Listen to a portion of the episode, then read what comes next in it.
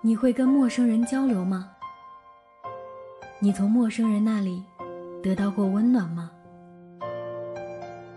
哦我是一个实习的护士，我在病房，然后有一个长期卧床的爷爷，然后他没他都瘫痪了，不能动也不能说话，然后有一个他的老伴儿，他的就是那个奶奶，他每天都去看他，然后每天都对他特别好，就是跟一个正常人一样的对他，跟他说话，然后就每天都说，就是说好多好多的话。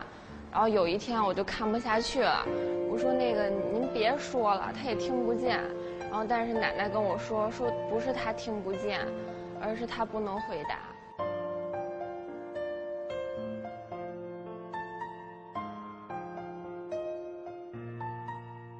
嗯，我是一个江苏人，然后从小就特别喜欢雪，但是我们家那边的雪就是一落到地上就变成水了，所以特别期待北方的雪。然后冒着严寒一个人去了哈尔滨，特别开心，穿的挺多，然后也不觉得很冷，玩的也很开心。到了夜幕降临的时候，冰雪大世界的光全都亮了起来，大家都特别兴奋。但是因为在外面待了太久了，特别特别冷。七点多的时候还要在外面排队，排了好久好久。这时候我冷的就缩在了地上，后面有一对情侣就拍了拍我的肩说。嘿，给你一个暖宝宝吧，你是不是特别冷呀？然后我点了点头，他们就塞给了我，然后还帮我打开，就贴在了我的手背上。那时候我觉得特别特别温暖啊。有一次，其实，嗯，当时心情还是挺不好的，因为工作上什么的遇到了一些比较糟心的事儿，带着一堆烦心的事儿，从工作的状态往家走的路上，那天打车回去，就是一个。感觉有一点年迈的一个老的一个出租车司机了，一路上一边看着后视镜，一边在努力的跟我说话。我就是属于那种，哎，心情特别糟，也没有什么心情去跟呃这种陌生人去聊一些很深入的东西，因为我觉得这些东西说给他听，可能对我来说也没有任何帮助。但是老爷子一一直在跟我聊，一直在跟我聊，聊着聊着，我感觉。哎，我怎么跟他并不像刚开始的时候那么就是爱答不理的样子了？感觉心情好了不少。等到快下车的时候，老爷子就突然问我说：“哎，你能录音吗？”老爷子是自己主动的想要去朗朗诵给我听，说：“我先给你朗诵一段听听，你看看值不值得录。”然后他就自顾自话的朗诵起来了，但不能停的。为什么偏偏白白走这一遭啊？你聪明的，告诉我，我们的日子为什么一去不复返呢？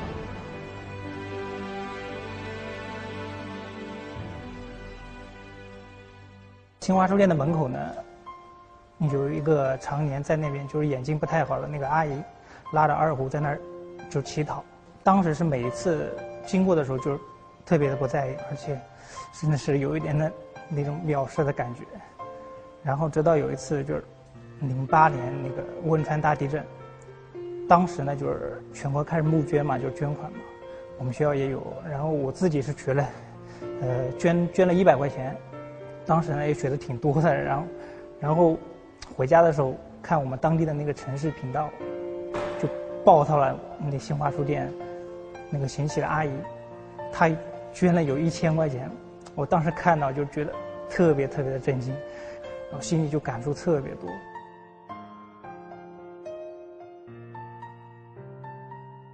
呃，我大学的时候谈过一个女朋友，但是后来因为我当时经济条件并不是特别好，双方父母也是极力反对，后来我们就约定毕业就分手。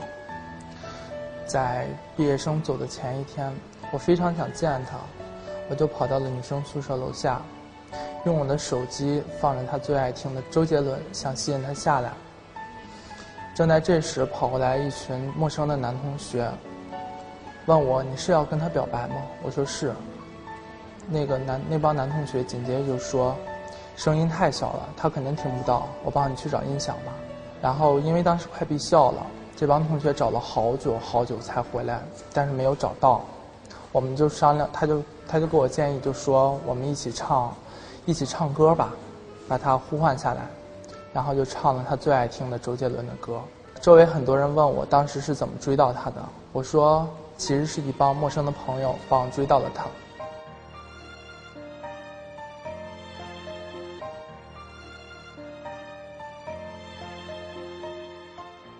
我们家从小家境不大好，而且我性格比较比较孤僻，也没有什么朋友。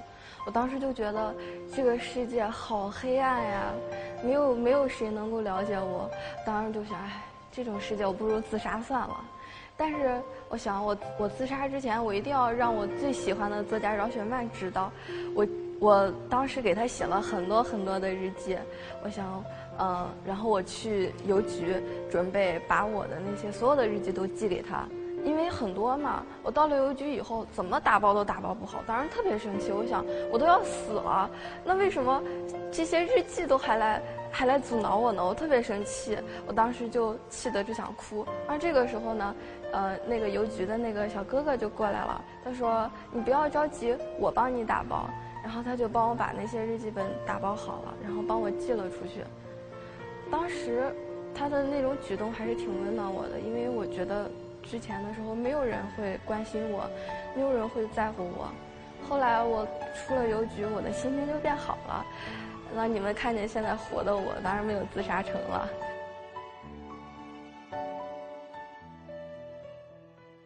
最近我家里有一个亲人，他生病了，嗯，挺严重的。但嗯，所有的医生几乎都已经判了死刑，但是我们经历了一些商讨之后，我们就决定带着他去美国，因为我们相信可能在那个地方能够让他得到特别好的一个治疗。但是其实我心里压力也是非常非常大，所以整个这个过程中。我就一直承受着这个压力，告诉自己千万不能哭，千万不能哭，一定不能哭。我们上飞机的时候，他坐在头等舱，我们呢就坐在经济舱，因为我们希望在整个十二个小时的旅程中能让他更舒服一些。我坐在后面，一直一直非常的担心他在前面的一些状况。我跟空姐说了我们这次行程的一些情况之后，空姐就一直在问我说：“那我们需不需要给他准备一些特殊的食物、特殊的水，能让他在整个行程当中更舒服？”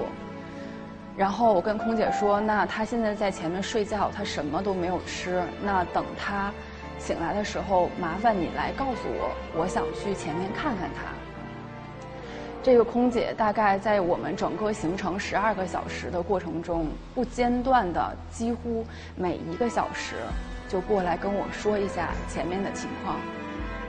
有一次，她过来跟我说我家人的状况的时候，她就放了一杯柠檬水在我面前跟我说：“说没关系，一切都会过去的。”给了我一张入境的表格。他走了之后。我就在填那个入境表格的时候，我就真的，真的绷不住了，就会觉得，原来世界上会有这么多温暖，在一些陌生人身上。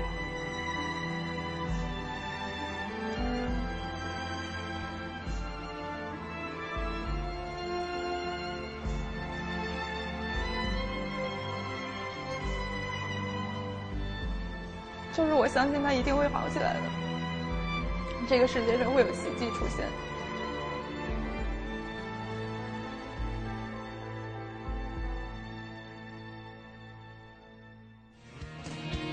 你身在何方？知否黯然神伤？我离开你身旁。希望这些陌生人的故事能够温暖到你。这个孤独的世界需要多一点善意跟爱，有了这些爱的余温，我们才有抵抗心碎的力量。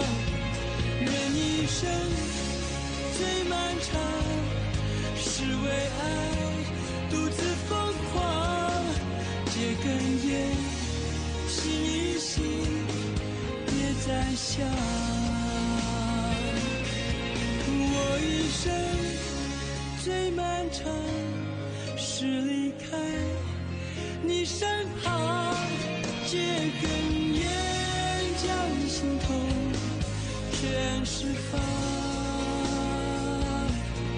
借根烟将心痛都。